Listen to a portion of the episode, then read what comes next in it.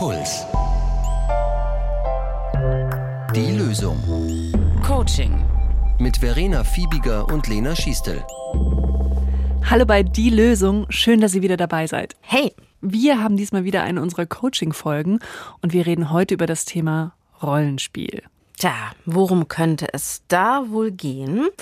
In meinem Hinterstübchen ploppt ja ganz kurz mal so dumpf Sexualität genießen auf. Also sich irgendwie in so einem Rollenspiel als Kater verkleiden oder so. Okay, das, äh, das finde ich jetzt interessant, dass du Kater sagst. Vielleicht Weltraumkatze, auch nicht schlecht. Also okay, wie ich uns kenne, geht es nicht um sexuelle Rollenspiele. Ja, Nein, leider nein. Also die zwei Prüden machen was anderes. ja, also bei dem Rollenspiel heute geht es um die Lücke zwischen etwas wissen und etwas tun und diese Lücke eben zu überbrücken. Das klingt natürlich jetzt wieder sehr nerdy. Es gibt einen Unterschied zwischen etwas wissen und etwas tun. Und jetzt ist es für uns, glaube ich, wichtig, in was für einem Kontext. Ja, also es. eigentlich für jede Situation für die wir uns vorgenommen haben, etwas Bestimmtes zu tun. Also jetzt typische Beispiele sind vielleicht Bewerbungsgespräche oder Verhandlungen, aber auch eigentlich schwierige Gespräche mit Freunden oder dem Partner gemeint. Und ja, die zentrale Idee dieser Folge ist eigentlich, wenn du vorher das Verhalten konkret einübst, was du in der Situation dann zeigen möchtest, das wird es sehr viel wahrscheinlicher machen, dass du es dann auch tatsächlich in der Situation zeigst. Also, damit wir Situationen erfolgreich bewältigen, geht es nicht nur darum, dass wir vielleicht theoretisch was wissen, sondern auch etwas tun. Ja, genau. Und zwar im Vorfeld. Ja, genau. Also, dass man sich eben auch nicht nur einfach hineindenkt oder Überlegungen anstellt, sondern dass man das, was man sich da überlegt hat, auch tatsächlich in so einer Art Trockenübung auch wirklich mal macht. Mhm. Also wirklich ein Rollenspiel übt. Ich würde sagen, vielleicht, es erinnert mich dran, hat mir mal ein sehr guter Freund den Rat gegeben, erzähl's dem Stiefel. Ja, genau. Also so. Oder in deinem Fall die UFO-Pflanze oder so. Stimmt, die UFO-Pflanze. Den könnte ich auch mal einiges erzählen. ist nicht sehr geduldig. Ich habe das tatsächlich schon mal so richtig gemacht, Rollenspiel, mhm. obwohl ich damals natürlich nicht wusste, dass es so heiß und dass es auch wirklich eine Technik ist. Ich habe von einem Auftritt richtig übertrieben geübt. Was, was war das für ein Auftritt? Da musste ich Texte lesen, auf einer großen Bühne. Und okay. ich hatte wirklich im Vorfeld Angst und so die Furcht vor der Peinlichkeit. Und äh, ein Kumpel von mir eben, der mir das auch mal mit dem Stiefel erzählt hat, erzähl's dem Stiefel, der ist vorbeigekommen und hat gesagt, so, jetzt wird das Zimmer hier leergeräumt, der Schreibtisch hier, der ist die Bühne und dann musste ich da auch so ein Glas Wasser draufstellen, wie es immer bei Lesungen der Fall ist, und so eine Leselampe. Und er hat dann seinen Stuhl so zehn Meter ins andere Eck vom Zimmer gestellt und gesagt, so, ich bin jetzt das Publikum. Und jetzt geht's los. ja. Und ähm, ja, man muss dazu sagen, er ist auch Schauspieler und hat sehr überzeugend geactet. Also ah, wirklich okay, so, cool. so erwartungsvoll ja. angeschaut und dann applaudiert und ja. Und kannst du beschreiben, wie sich das dann in der Situation so angefühlt hat? Ich hatte ja davor wirklich tagelang so eine diffuse Angst vor diesem Auftritt und ich saß dann genauso da mit Herzklopfen. Also es hat voll funktioniert und ich hätte nie gedacht, dass das so ein paar äußere Faktoren schon reichen, um genau so ein ähnliches Gefühl herzustellen. Und ich hatte wirklich auch Herzklopfen und so richtige so Lampenfieberanzeichen. Also dass man so einen roten Kopf auch kriegt und so. Und ich habe auch anfangs nicht durchgezogen. Also ich habe immer so mhm. angefangen, wieder so, äh, und mein Freund so, zieh's durch, nochmal, mach einfach weiter, wenn du stoppst, yeah. du musst auf der Bühne auch weitermachen. Also der war nicht fies, aber schon so push, pushend, würde ich sagen. Okay, und was würdest du sagen, hat es dir geholfen? Absolut.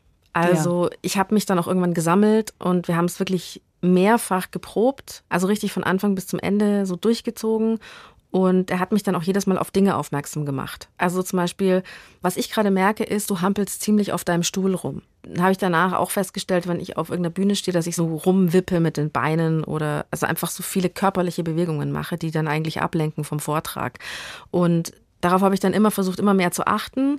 Natürlich beim eigentlichen Auftritt habe ich sicher nicht alles perfekt gemacht, aber ich war innerlich dann voll ruhig und ich glaube, das hat es voll gebracht, davor schon die Aufregung zu spüren, um dann im Moment nicht davon überrascht zu werden.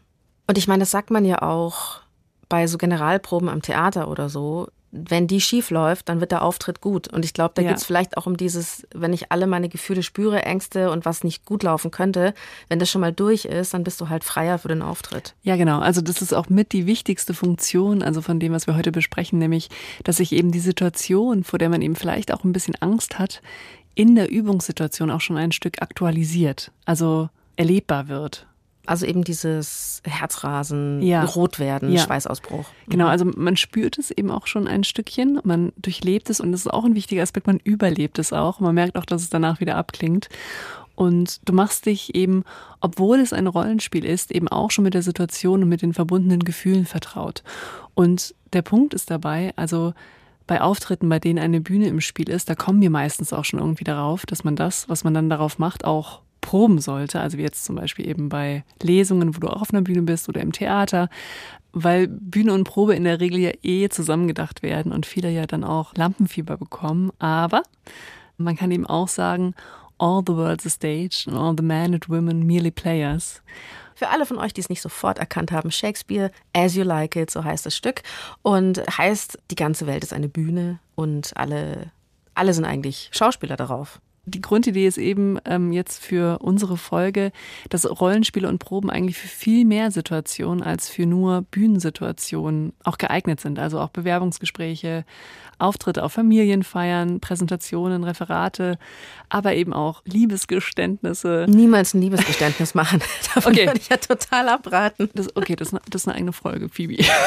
aber auch eben für Situationen, wo man zum Beispiel vielleicht schlechte Nachrichten übermitteln muss oder schwierige Gespräche mit Mitbewohnern hat und so weiter und so weiter. Also und vielleicht inspiriert eben unsere Folge ein wenig dazu zu überlegen, okay, wenn mir eine Situation so ein wenig ungut bevorsteht, kann ich mich da vielleicht über ein Rollenspiel oder eben so eine konkrete Übung an diese Situation annähern. Dann lass uns noch mal kurz die Punkte zusammenfassen. Warum sind Rollenspiele so hilfreich? Ja, also das hat zwei Hauptgründe. Und der erste ist das, was wir eben schon angesprochen haben. Also, dass wir eben durch dieses Spielen die Situation auch vorher schon ein Stück herstellen. Und eben einmal durch unsere Imagination, aber auch dadurch, dass wir zum Beispiel das konkrete Setting auch nachbauen. Und dann aktualisieren sich auch eben im Hier und Jetzt quasi im Spiel die Gefühle, die voraussichtlich dann eben auch in der Situation auftreten. Mhm. Und wenn es sich um einen Auftritt handelt, wirst du eben sehr wahrscheinlich auch in der Übung ein wenig aufgeregt sein. Und wenn es sich um ein Gehaltsgespräch handelt, wirst du auch, ja, dich in der Spielsituation ein bisschen unter Druck fühlen. Und wenn es sich um ein Schlussmachgespräch handelt, wirst du wahrscheinlich auch etwas traurig werden. Und du wirst einüben, dass du auch gemeinsam mit den Gefühlen, die du in der Situation hast, trotzdem aber auch das sagen kannst, was du sagen möchtest und das machen kannst, was du dir vorgenommen hast. Und du wirst merken, dass man viel fühlen kann und trotzdem Dinge tun kann. Und dass eben diese Gefühle kommen können und dann auch wieder abklingen. Lass uns noch mal genauer darauf eingehen, warum es eben so wichtig ist, sich das nicht nur im Kopf vorzustellen, also so ein Selbstgespräch zu führen, sondern eben es konkret zu machen, entweder im Setting nachbauen oder eben laut sprechen, es laut der UFO-Pflanze oder dem Stiefel eben erzählen. Genau, das ist eben der zweite wichtige Grund, weil es eben einen Unterschied macht, etwas einfach nur zu denken oder etwas auch zu tun. Also eine vage Idee haben ist etwas anderes als einen klaren Gedanken zu haben. Einen klaren Gedanken zu haben ist etwas anderes als einen Gedanken ausformuliert zu haben. Und das ist wiederum was anderes, als einen Gedanken auch tatsächlich ausgesprochen zu haben. Und hier ist es eben wichtig, dass ich auch in dem Modus übe, in dem es später auch gemacht werden muss. Also, dass du dir nicht nur überlegst, was würde ich in einem Vorstellungsgespräch zum Beispiel auf die und die Frage sagen, sondern dass du es tatsächlich auch laut sagst und eben dann auch schaust, okay, sind das tatsächlich die richtigen Worte? Wie fühlt sich das denn an, wenn ich das ausspreche? Was mir bis jetzt gerade gar nicht so klar war, ist dass es da eigentlich wirklich darum geht, im Vorfeld zu spüren, wann ist denn jetzt der richtige Zeitpunkt für ein Rollenspiel? Weil wir eben immer denken, so, ach, es ist ja kein Bühnenauftritt oder es ist ja jetzt nicht irgendwie vor 500 Leuten, die mich anstarren, sondern vielleicht einfach nur der Chef oder der Ex-Freund oder wer auch immer oder die WG-Mitbewohner, denen ich hier mein Putzkonzept unterbreiten möchte, dass wir quasi merken, ah, okay, in Bezug auf eine Situation, fühlt sich das jetzt schon seit Tagen konfus oder unangenehm an oder ich drücke es immer weg und mache mir nicht konkret Gedanken dazu. Vielleicht ist genau dann der Punkt für ein Rollenspiel.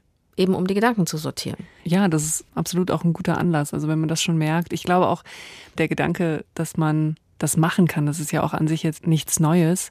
Aber gerade wenn manche Situationen einem eben auch so ein wenig ungut bevorstehen, neigt man eben auch besonders dazu, sich eben nicht richtig damit zu beschäftigen. Also, weil es einen halt mit diesen unangenehmen Gefühlen in Kontakt bringt. Und dann läuft man eben auch so ein bisschen Gefahr, sich vielleicht zu denken, ach ja, also die richtigen Worte werde ich dann schon irgendwie spontan finden. Und genau das wird nicht eintreten. Das ist ja genau der Punkt. Immer wenn wir denken, ach, es passt schon irgendwie. Wenn es eine schwierige Situation ist, passt es dann leider eben nicht. Und exakt das wird nicht eintreten. Wenn eine schwierige Situation bevorsteht und wir das immer wegschieben davor und denken, ah, es wird schon irgendwie, wird schon irgendwie werde ich mich durchlavieren, genau dann wird es nicht klappen. Habe ich schon mehrfach erlebt. Und eins der wirklich schrecklichsten Bewerbungsgespräche hatte damit zu tun, dass ich eigentlich 15 Minuten lang es geschafft habe, einer Jury zu erzählen, warum sie mich nicht nehmen soll. Da war die tolle Aufgabe, dass man in einer Minute sagen sollte, was man kann. Also der Jurychef quasi hat seine Uhr hingelegt und gesagt, Sie haben jetzt eine Minute Zeit, um zu erklären, warum wir Sie nehmen sollten. Es scheint ein Classic zu sein. Ich hatte keine Ahnung. Ich habe auf jeden Fall ein Jahr später wieder die Chance bekommen, mich da zu bewerben und habe tatsächlich davor geübt, laut mit Uhr neben mir liegend, laut eine Minute meine Vorzüge aufgezählt. Kannst du diese Rede noch? Nein. ich werde jetzt, Schade. Das werde ich jetzt auf keinen Fall machen. So, nein, sehr unangenehm. Also ich weiß nur damals, das war so ein Job, da waren so Technikkenntnisse waren irgendwie wichtig. Und da habe ich natürlich total aufgeschwätzt, wieso ich mich da krass auskenne. Aber egal. Also der Punkt ist, ich habe das danach auch sofort wieder vergessen. Es hat aber einfach für die paar Tage angehalten. Also ich habe das halt einen Tag davor geübt und für den einen Tag hat's gereicht. Ich muss aber auch sagen, es war wirklich so Method Acting Deluxe, weil ich habe auch noch kurz vor dem Bewerbungsgespräch, für das ich dann so hart geübt habe, eine Freundin angerufen, die hat so extremen Charme. Also wenn du die kennenlernst, blitzende Augen, die strahlt einen einfach an, ist positiv und ähm, ich bin ja mehr so das Resting Bitch Face und ich dachte mir, wenn ich die anrufe, dann kann ich das kurz so spüren. Mhm. Und hat auch krass geklappt. Also von meinem, in meinem toten Gesicht blitzten plötzlich die Augen heraus und ähm, ah, ja, also das Chamäleon Phoebe kam quasi zum idealen Einsatz. Ja, endlich was für was nütze. Ich habe 15 Minuten lang mir vorgestellt, ich bin sie und, und, und hatte noch die Übung. Und hat es dann funktioniert? Ja, es hat krass funktioniert. Und äh, mit dieser Folge heute weiß ich auch, dass das jetzt gar nicht so eine 15-minütige Fake-Show war, die ich abgezogen habe, sondern dass ich einfach davor gute Rollenspiele gemacht habe und deswegen ist es so krass gut gelaufen. Also ich gebe mir gerade selbst die Legitimation, ja. es war okay, dass, es, dass ich es gemacht habe so. Ich habe nämlich im Nachhinein mir echt gedacht, ja, kein Wunder, dass die mich genommen haben. Ich habe ja nur so getan, als ob. Also ich okay. habe mir das auch richtig madig gemacht das heißt, danach. Du hast dir so eine Art Authentizitätsdruck im Nachhinein gemacht. Voll. Okay, das kann ich gut verstehen, aber jetzt vielleicht zu deiner Entlastung. Der springende Punkt ist ja, dass du das Verhalten, was auch immer die in dem Gespräch sehen wollten, auch zeigen konntest. Und ich kann schon verstehen, dass sich das vielleicht dadurch, dass es nicht ganz so spontan war, sondern eben durch so Rollenspiele vorbereitet war, dass sich das eben weniger authentisch angefühlt hat.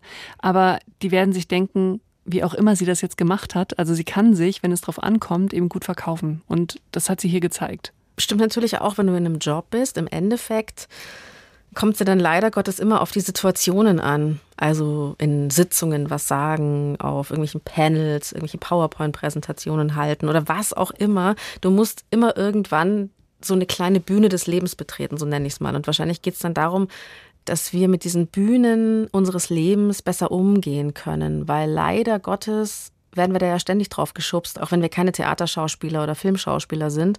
Es gibt ja viele Bühnen des Lebens, auf denen wir uns bewähren müssen. Und natürlich ähm, lernen Menschen auf Bühnen ein bisschen ihre Rolle kennen. Außer du machst vielleicht Impro-Theater oder so. Ah gut, die üben auch. Die üben ja auch. Spontan sein. Also ich muss sagen, ich glaube, dass dieses sich eben nicht nur gedanklich, sondern auch körperlich und stimmlich auf was vorbereiten und so drauf eintunen super hilfreich ist. Ich glaube aber auch, dass man sich klar machen muss, auch das perfekte Rollenspiel hilft manchmal nicht, wenn man einfach einen schlechten ja, Tag erwischt hat, ja. Pech hat oder einfach man nicht die richtige Nase hat für diese Leute, auch wenn man gut performt. Das ist, glaube ich, auch so ein so ein Erkenntnisding, das ich mit der Zeit gewonnen habe. Aber ich finde trotzdem, dieses sich vorbereiten und üben gibt einem ein besseres Gefühl. Ja, klar. Also man kann auch super vorbereitet sein und dann klappt es aus welchen Gründen auch immer trotzdem nicht. Klar. Dann lass uns doch nochmal zusammenfassen. Was ist wichtig bei einem Rollenspiel? Ja, also die grundsätzliche Idee ist, dass eben Rollenspiele und Proben oder Üben, könnten wir auch sagen, dass es eben dafür sorgt, dass wir es uns in unserem Reflexionsmodus nicht zu gemütlich einrichten. Wie, wie meinst du hier Reflexionsmodus noch? Also ja, dass wir eben nicht zu lange einfach nur darüber nachdenken, wie etwas ablaufen könnte, was man tun könnte, sondern dass man eben dann auch ab einem gewissen Punkt sagt, okay, und jetzt mache ich es auch tatsächlich, auch wenn es jetzt eben nur in einer Übungssituation ist. Und davon ist eben auch Teil, dass das es sehr viel wahrscheinlicher machen wird, dass wir das Verhalten auch in der jeweiligen Situation dann zeigen. Und dabei kann man eben beachten, dass man, so ähnlich wie du das auch mit deinem Kumpel gemacht hast, also dass man eben das zukünftige Setting so ähnlich wie möglich nachbaut. Oder wenn man die Gelegenheit hat, also den Raum vielleicht auch vorher zu besuchen. Stimmt. Wenn es geht, schon früher in der Location sein und sich das anschauen. Mhm. Ja, und was auch dazu gehören kann, ist zum Beispiel, wenn du ein Bewerbungsgespräch hast, dass du auch den Weg zum Gebäude auch schon mal laufen kannst und auch da schon mal schauen kannst, wie fühlt sich das denn an und irgendwie, dass du dich eben ein bisschen mit der Umgebung vertraut machst. Und klar, also an der Stelle, man muss das natürlich auch immer vom Aufwand her so ein bisschen abschätzen, ähm, ob sich das jetzt lohnt und ob es einem eben wirklich das wert ist in dem Moment. Aber dieses sich vertraut machen, das wird auf jeden Fall dafür sorgen, dass man eben mit einer etwas größeren Ruhe in so ein Gespräch dann reingeht. Und wenn das Setting dann steht, ist sozusagen der dritte wichtige Punkt, das Minimalprogramm ist, dass, wenn gerade irgendwie keine Mitbewohner zur Hand sind, dass du dir für die beteiligten Personen, also für die Situation, um die es geht, dass du dir wirklich Gegenstände aussuchst, also die diese Personen repräsentieren. Zum Beispiel eine Zimmerpflanze oder der Stiefel und was sich super eignet, sind zum Beispiel Stühle. Also wenn es um konkrete Gesprächssituationen geht, dass du dir vorstellst, okay, auf diesem Stuhl sitzt zum Beispiel meine Chefin oder auf diesem Stuhl sitzt mein Ex, je nachdem. Und ich bin wirklich davon überzeugt mittlerweile, dass es, egal ob das jetzt ein Referat in der Schule ist oder später irgendein Vortrag, nicht bis zum Ende Inhalt machen, sondern sich auch eine Zeit dafür einplanen, das zu üben. Das ist die halbe Miete wirklich, wenn der Anfang stimmt, wenn man da einigermaßen locker erscheinen kann, dann wird man, während man spricht, auch immer sicherer. Das ist, macht es einem so viel ja. leichter, wenn man zumindest am Anfang weiß, vielleicht das ist so mein Anfangsgag oder so gehe ich rein. Und das Publikum schwingt ja mit. Und wenn du merkst, es kommt bei den anderen an, dann ist man ja selber wieder ein Stückchen sicherer. Ja, also man kann sich wirklich sagen, ein Referat oder eine Präsentation da auf jeden Fall, das ist erst zu Ende vorbereitet, wenn du es auch einmal geübt hast. Hart, aber wahr. Es ist einfach, es ist anstrengend. Es ist schon Klar. ein Stückchen noch ein Zusatzding. Aber vielleicht, wenn man es nicht als Zusatz begreift, sondern als Teil des Ganzen, vielleicht ist es dann leichter. Ja. Ich hatte natürlich bei meiner Auftrittsübungsgeschichte einen Profi dabei. Ja. Also mein Kumpel, der Schauspieler ist, der natürlich auch selber diese Übungssituationen kennt. Auf was kann man denn achten, wenn die Mitbewohner mitmachen? Also ja, grundsätzlich das ist natürlich auch eigentlich ideal. Also wenn auch andere Personen tatsächlich mitmachen und dich da eben auch unterstützen. Und hier gilt, also dass du deinen Mitspielern am Anfang eben so eine Art Rollenbeschreibung gibst. Also den oder diejenige, die gespielt werden soll, dass du die Person ein bisschen ausführlicher beschreibst. Also was ist denn er oder sie eben so für eine Person? Also welche Interessen äh, hat diese Person und vor allem auch welche Interessen für das Gespräch zum Beispiel, das geübt wird, hat die Person. Und das ist nochmal eh ein wichtiger Teil für eine Gesprächsvorbereitung, also dass du dir im Vorfeld überlegst, okay, was sind die jeweiligen Interessen und Positionen denn der anderen, die an der Situation beteiligt sind. Das was ist, will das Gegenüber eigentlich? Genau, was mir? will das Gegenüber? Ja. Und okay, also dieses, auch dieses Thema Gesprächsvorbereitung, ich merke schon, das könnten wir auch nochmal machen. Das ist auch noch fast ein eigenes das Thema. Das ist mal ganz interessant. Ja. ähm, und das ist natürlich aber besonders, wenn du es dann in einem Rollenspiel machst, auch für deine Mitspieler wichtig, weil die dann wissen, okay, wem muss ich denn gerade mimen? Äh, das Coole eben daran, wenn du mit echten Personen übst, ist, dass du danach eben auch die Personen fragen kannst. Also so ähnlich wie ihr das auch gemacht habt, da hast du ja Feedback bekommen. Aber du kannst auch, wenn du zum Beispiel eine Gesprächssituation einübst, dann kannst du auch deine Mitspieler danach fragen, wie hast du das denn gehört, was ich gesagt habe? Was hast du denn da verstanden? Wie ist es bei dir angekommen? Weil, und das ist ja das Interessante, auch die Mitspieler werden ein bisschen was von dieser Situation spüren. Und wenn sie da in eine Rolle reingehen, werden sie auch ein bisschen was in dieser Rolle spüren und werden vielleicht auch die Sachen, die du sagst, eben in dieser Rolle verstehen. Und das kann auch eine ganz interessante und wichtige Rückmeldung für dich sein. Das heißt also, wenn ich da eine echte Person vor mir habe, dann wird die auch merken, ah, die ist jetzt aufgeregt oder so. Also mir war es ja so dieses Rumgehampel, Grimassen schneiden. Vielleicht wird dem anderen ja. dann auch klar, ah, okay, da ist sie noch nicht richtig sicher, da läuft es noch nicht, oder also, wie meinst du? Klar, das ist diese körperliche Ebene, da ist es super gut, wenn du jemanden hast, der dir Feedback dazu geben kannst, weil du dich ja selber in dem Moment nicht beobachten kannst, also du hast irgendwie eine Kamera und schaust dir das danach an. Aber was ich auch damit meine, ist, wenn du dir zum Beispiel vorgenommen hast, bestimmte inhaltliche Dinge zu sagen, kann dir der andere auch danach eine Rückmeldung geben, ob du zum Beispiel etwas zu harsch formuliert hast oder kann dir da zum Beispiel auch danach sagen, ah, okay, da habe ich irgendwie gemerkt, da bin ich irgendwie nicht mitgegangen, als du das erzählt hast. Und dann kann man auch ein bisschen an den inhaltlichen Punkten und wie man sie formuliert auch feilen. Verstehe. Mhm, Wenn du mhm. das so sagst, dann fühle ich mich aber irgendwie unter Druck gesetzt und dann will ich irgendwie gar nicht mehr drauf eingehen, was du sagst und so. Und dann kann man ein bisschen an den Formulierungen auch feilen, weil das Gegenüber eben das ein bisschen auch spüren wird, was vielleicht dann auch in der Situation die jeweils im echten Leben betroffene Person spüren wird. Mhm. Und noch ein letzter Tipp, und der geht jetzt an die Mitspieler, nicht zu sehr übertreiben.